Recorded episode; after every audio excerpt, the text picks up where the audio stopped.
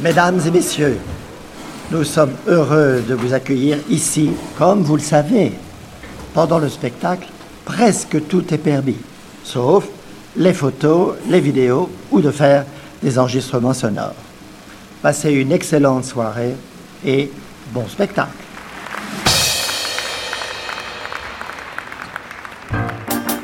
Life is a cabaret.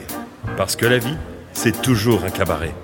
Willkommen, bienvenue, welcome in cabaret, au cabaret, to cabaret.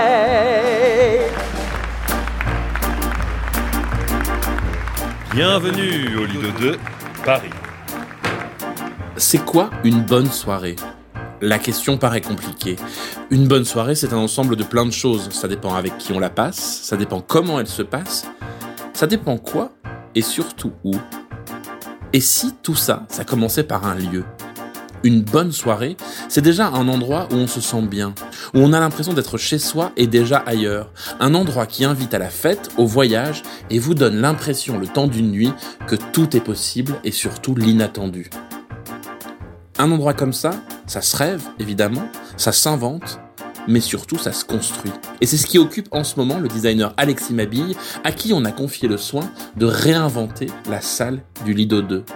Armé de toutes nos questions, on pousse les portes de son atelier, on s'installe. Welcome bienvenue, welcome in cabaret, au cabaret, to cabaret. Bonjour Alexis Mabi, merci de nous recevoir. On est où ici On est chez vous Enfin, c'est. Alors ici, non, c'est mon, mon agence d'intérieur où on a les livres, les échantillons, plein de choses que je chine à droite à gauche, des meubles, des photos d'artistes, copains ou autres. Et, Dans une voilà. ambiance très créative, ça tombe bien, c'est votre métier. Voilà, c'est un peu le désordre, mais ça fait partie du. Vous êtes euh, designer, couturier. C'est quoi le mot pour définir votre travail précisément Ambianceur d'espace? Je l'avais jamais entendu celle-ci, mais elle est pas mal. Euh, c'est assez. J'ai, deux casquettes, on va dire. Donc, je, suis couturier d'un côté, et depuis maintenant euh, plus de six ans, j'ai, euh, commencé à faire de la décoration. J'en faisais depuis euh, des années déjà, et j'ai décidé de monter l'agence de, de déco, en fait. Donc, c'est vrai qu'on purement, on est décorateur. C'est-à-dire que je refais pas des immeubles, mais on travaille sur euh, le sens à l'intérieur, son état d'esprit, créer une ambiance, créer un concept pour, pour des lieux souvent qui reçoivent du public, parce que j'ai fait beaucoup de restaurants, des hôtels et maintenant le Lido, euh, où c'est très important cette interaction entre les gens et ce qui se passe autour pour les mettre dans une espèce de, de coque qui va les, euh, les, tout de suite les jeter dans une atmosphère et faire qu'ils se sentent bien. C'est pour ça que je vous disais ambianceur, parce qu'il y a vraiment un travail chez vous de recherche d'ambiance.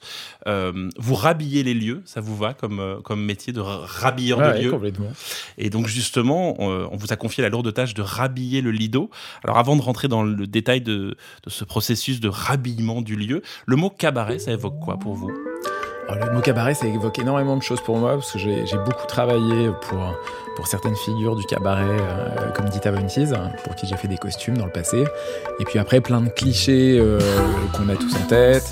Et comme beaucoup de gens, à Paris, ben, j'ai fait euh, le tour des cabarets à une époque, avec euh, des préférences pour certains plutôt que d'autres. Mais quoi, de par la mode, en tout cas, j'ai toujours eu ce, ce goût du, du glamour qu'a le, le cabaret, de la fantaisie, de ce côté aussi un peu irrévérencieux, très frivole. Euh, on montre les choses, on, on y va toujours too much, trop de plumes, trop de paillettes, trop de strass, de la couleur. En tout cas, il y a de la joie derrière tout ça, même s'il y a de l'érotisme. Donc c'est, c'est, De la joie et de l'érotisme, c'est ça le programme? C'est alors en tout cas c'est c'est mon idée du cabaret et après le cabaret aujourd'hui il, il va dans plein de sens différents c'est-à-dire que le cabaret c'est aussi bien du musical que du vrai cabaret pur et dur que ça peut être du striptease ailleurs etc donc c'est c'est c'est une interprétation qui peut être euh, remaniée.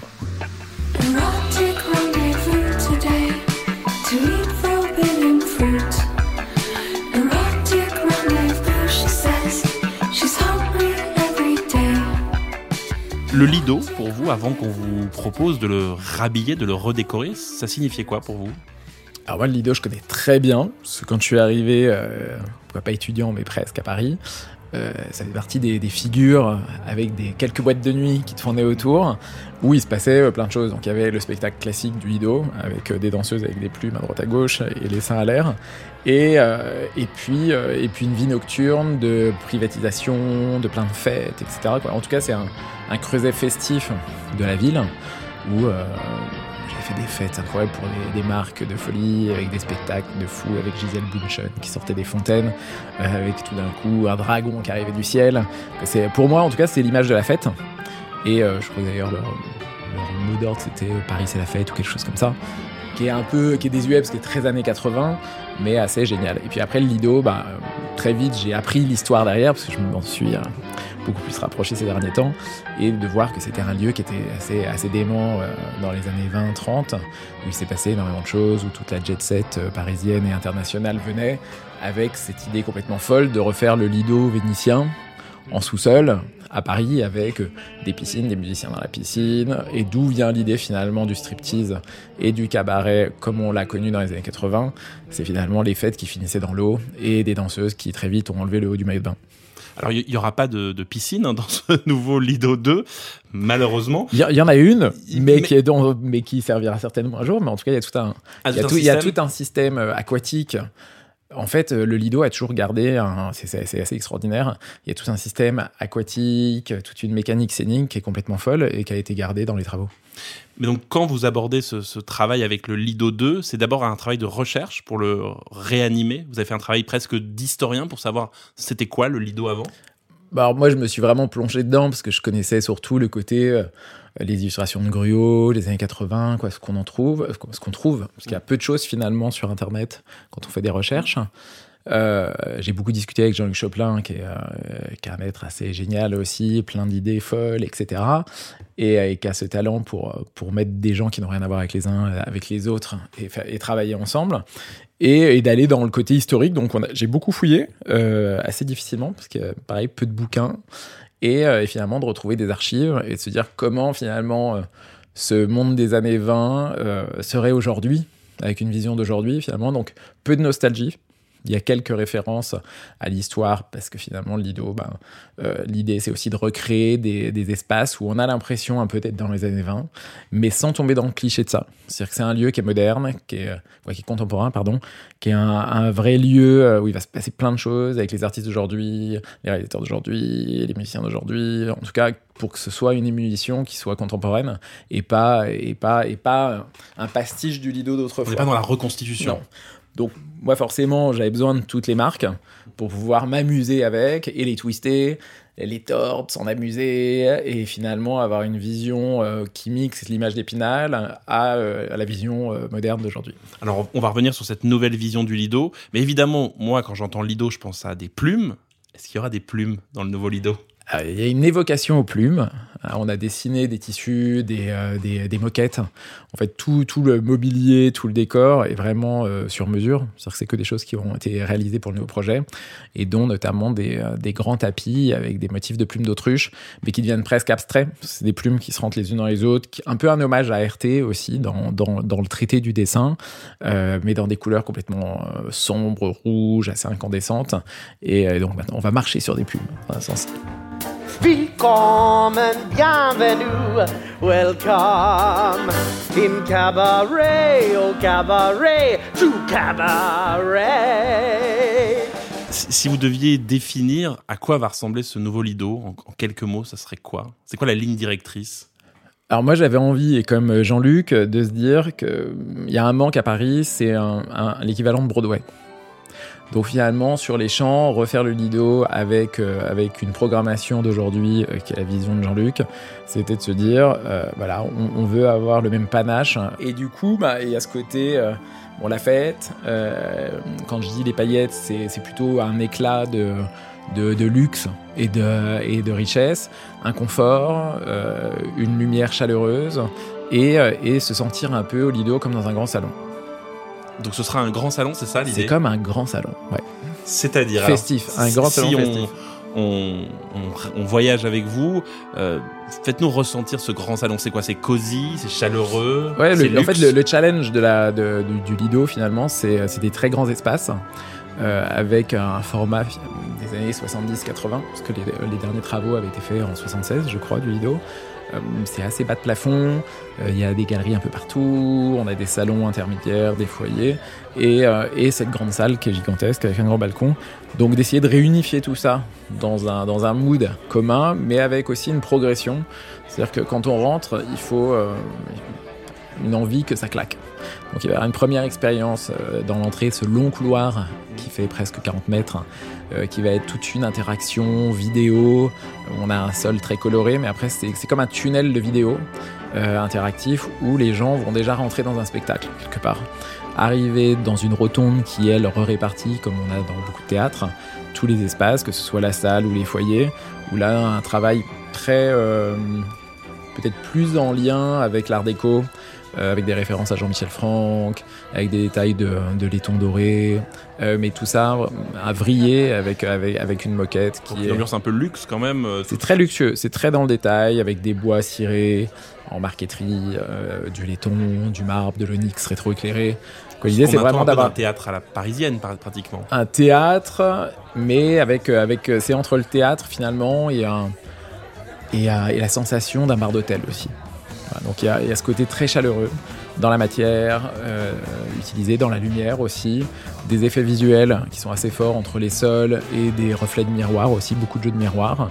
Et ensuite, on arrive dans plusieurs espaces qui sont les foyers, qui sont hyper importants dans un théâtre, parce que finalement, entre les entractes, on se retrouve dans les foyers, qui sont traités, eux, un peu avec des touches d'histoire du Lido, ou ce que serait l'histoire du Lido, finalement comme si on avait juste euh, restauré des pièces, en se disant elles ont toujours été là, alors qu'en fait on les a complètement recréées. Donc avec de la mosaïque, des jeux de miroirs, des, euh, du mobilier, des luminaires, euh, vraiment Donc dans, un dans, côté dans- ancien, un jeu avec- entre l'ancien et le nouveau.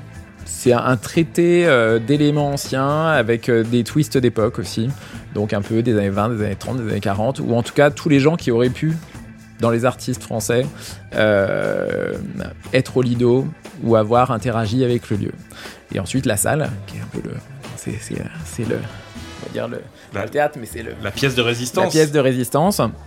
Où là, euh, on- moi je voulais mettre de la couleur d'abord, Euh, pas avoir une grande salle toute noire, pas la traiter comme un cinéma, comme il y en a de partout, mais d'être, quand je parle de salon, c'est-à-dire qu'on est dans des fauteuils, on a des petites tables guéridon en laiton, les fauteuils sont hyper confortables, dans des velours de couleur, on a des banquettes en rond qui sont dans des, dans des tons un petit peu or, euh, or safrané, qui, euh, qui prennent les tons de bois ciré avec des détails de laiton, des, euh, des luminaires en cristal, euh, en référence un peu à des, à des perruques en strass presque, un immense bar en marbre. Donc on est vraiment dans ce côté d'avoir traité la salle comme, c'est pour ça que je parle de salon, comme un intérieur avec énormément de petits détails. Alors la circulation est très fluide, mais a ce côté comme ça regroupement pour les gens de se sentir bien et de pouvoir profiter finalement du spectacle en prenant une coupe de champagne et en rigolant, parce que c'est même l'idée. Mais donc on a gardé le dispositif cabaret, c'est-à-dire qu'il y a des tables, il y a des, Il y a des tables. il y a des petits endroits pour se réunir. On n'est pas dans une salle de spectacle Non. euh, façon Non, Broadway, non. on garde le cabaret à la parisienne. Bah, il y a des banquettes en rond, il y a des banquettes longues, il y a des canapés, il y a des fauteuils. Euh, L'avantage de cette salle, c'est que c'est très immersif parce que la, la scène rentre dans la salle. En fait, c'est une des particularités du Lido, c'est d'avoir ce carré de scène où le public, finalement, est aux trois quarts de la, de la salle autour du, euh, des comédiens. Et ce qui permet vraiment de, finalement, au spectacle d'être beaucoup plus intrusif que d'avoir juste un visuel au fond. Donc c'est tout, euh, tout ce travail qui est finalement pas simple non plus, parce qu'il faut que les gens voient de partout. Il y a forcément des, des points de vue de fauteuil qui sont, qui sont moins faciles, mais finalement qui se, comme dans, comme finalement comme dans un, dans un théâtre romain, on est autour des acteurs.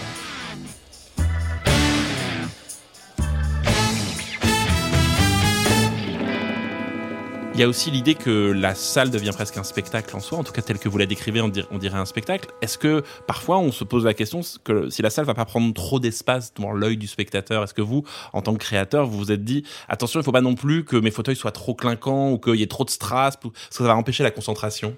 Non, alors bon, on n'a pas de strass. Il y a un petit peu de paillettes. Euh, C'est euh, important les paillettes. C'est important les paillettes. Euh, non, mais je crois que c'est, c'est, c'est justement, c'était fait.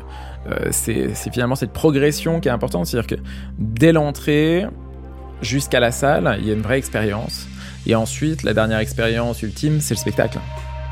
Et finalement, le spectacle, la salle, elle tombe dans le noir. Ils peuvent jouer parce que finalement, c'est un lieu où, où, finalement, où, je pense, en tout cas, on, a, on a travaillé avec le scénic et avec euh, euh, tous les gens qui travaillent sur, les, sur, sur la lumière pour que toute la salle puisse devenir aussi un jeu pour les scénographies.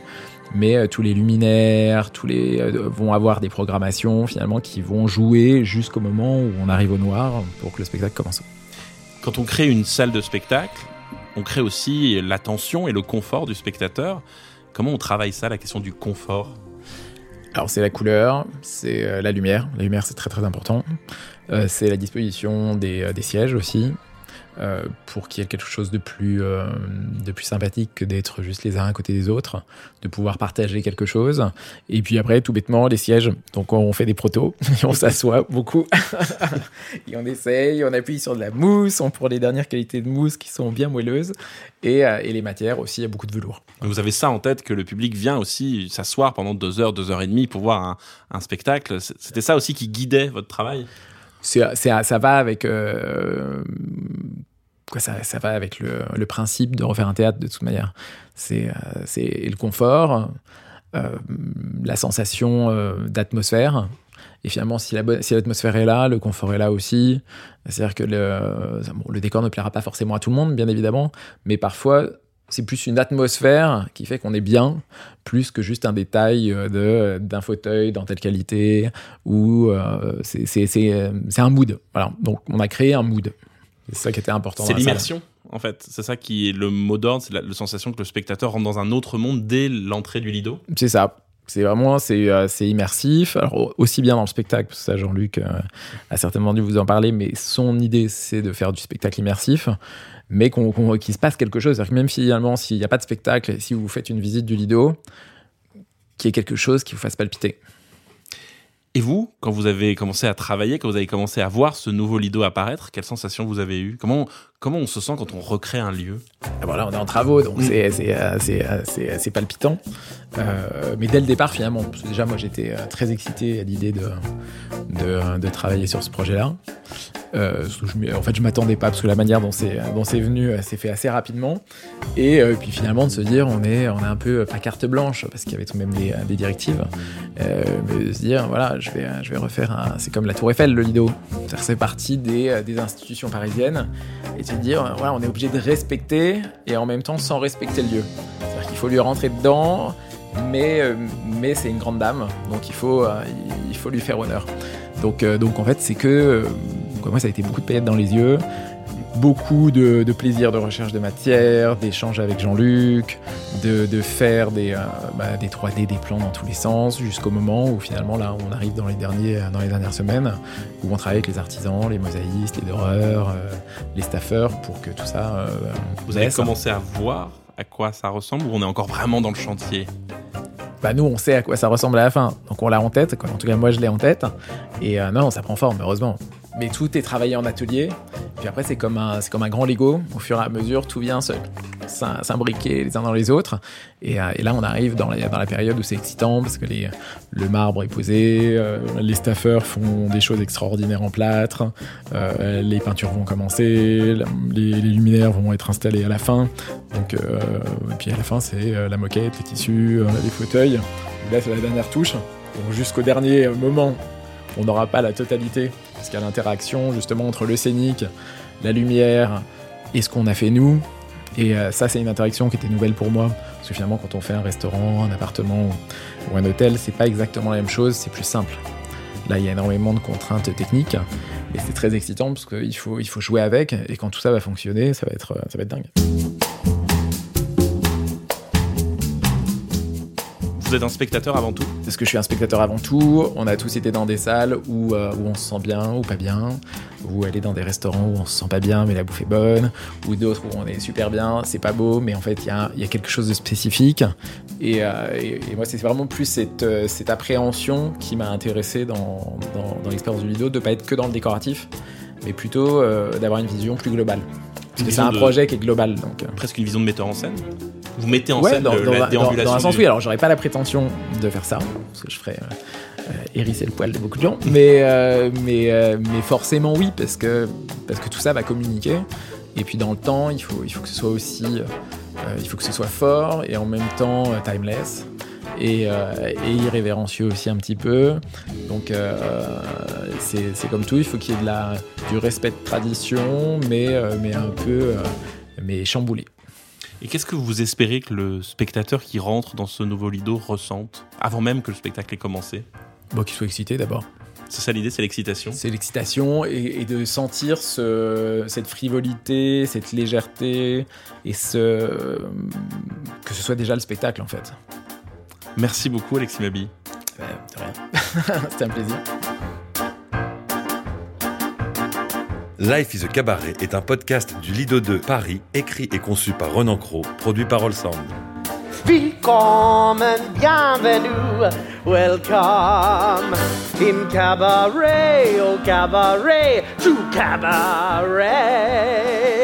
Life is a Cabaret, parce que la vie, c'est toujours un cabaret.